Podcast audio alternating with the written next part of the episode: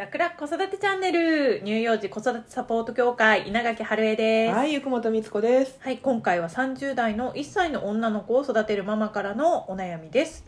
1歳の女の子を育てています。テレビを見ていると性犯罪の怖いニュースを見ます。自分の子供が巻き込まれたら、そして傷つけられたらと今から不安です。子供を性犯罪から守るにはどうしたらいいでしょうか？赤ちゃんのうちからできる性教育はありますか？というお悩みをいただきました。はい、ありがとうございますね。嫌なニュースがね、入ってくるから、まあ気になるし、特に女の子はね、本当にね、ううんん、はいしんどいよね。そんな経験させたくないよね。うんえっ、と、まずですね、あの、性犯罪は、あの、まあ、もちろん大人のね、男性から何かをされた時に逃げるって難しいけれども、まず、万が一愛想になった時に逃げるとか、うん万が一会いかけた時にこう親に話せるっていうことが何より大事っていうこととあと自分の大事なところというかは自分で守るというかねうん。大事じゃないですか。でその中で赤ちゃんのうちからできることはまず2つご提案したいのはうん。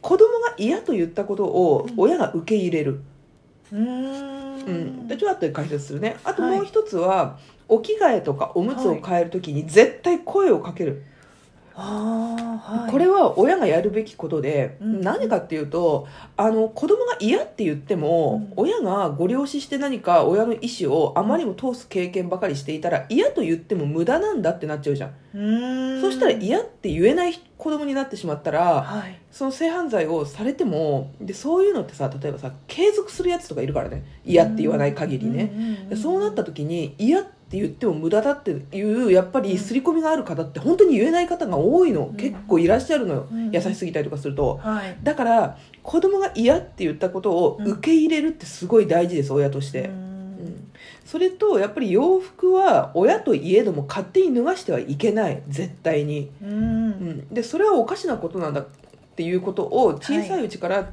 え,、伝えるというか、はい。要するに自然に学ぶためにも絶対おむつ替えの時お着替えの時、必ず声をかける着替えようねとか、うんおむつ替えようねとかいきなりやってはいけないこれは、うんうん。まずこれが大人としてというか親としての基本の基本の木ですね、で、えー、とそれとまだ1歳だけれども、まあ、あの水着で隠れる部分は絶対に人に見せちゃいけないよっていうこと、うんもあの少しずつ伝えていくといいと思う、まあ、そういった絵本とかも出ているので、んそういうものを使うこともいいのかなというふうに、思います。そうですうん。ね、ううん。ん私たちのその教会でもうん。ベビーマッサージをするときに、うん。赤ちゃんにベビーマッサージをするとき、うん。ベビーマッサージするよ、うん。だからあのお洋服脱ぐよって声かけすること、それもすごく大事なことですよね、うん。本当に赤ちゃんの時からできること。いや本当大事、うん。本当に大事ですね。だからやっぱ嫌と言える逃げられるっていう能力とか、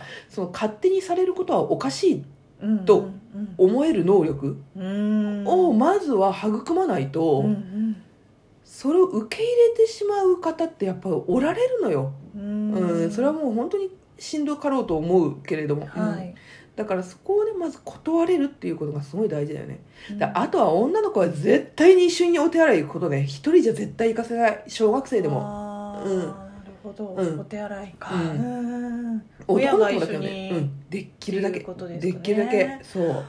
ああそっかそっか。うん。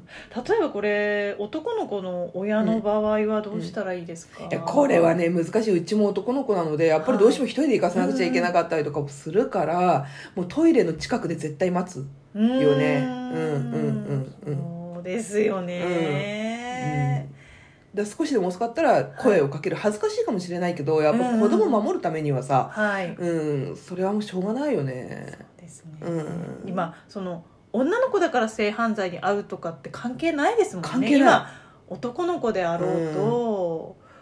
うん。そそういうニュースう、は。うん、目につきますもんね、あるよね。やだよね。ね。だからやっぱりお手洗いは絶対一人では行かせない、うん。異性の,、はい。あのもうで例えば幼稚園ぐらいだったらギリギリセーフかなとは思うけれどもさもう小学校とかになったらもうねさすがにこう一緒に行けないじゃん男の子とさ、はい。お手洗い。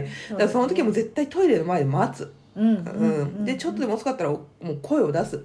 これは、はい。うんっていうことは大事、そうですね、うん。私たち自身がそれもちゃんとこう認識してないとダメですよね、なんかこう、うん。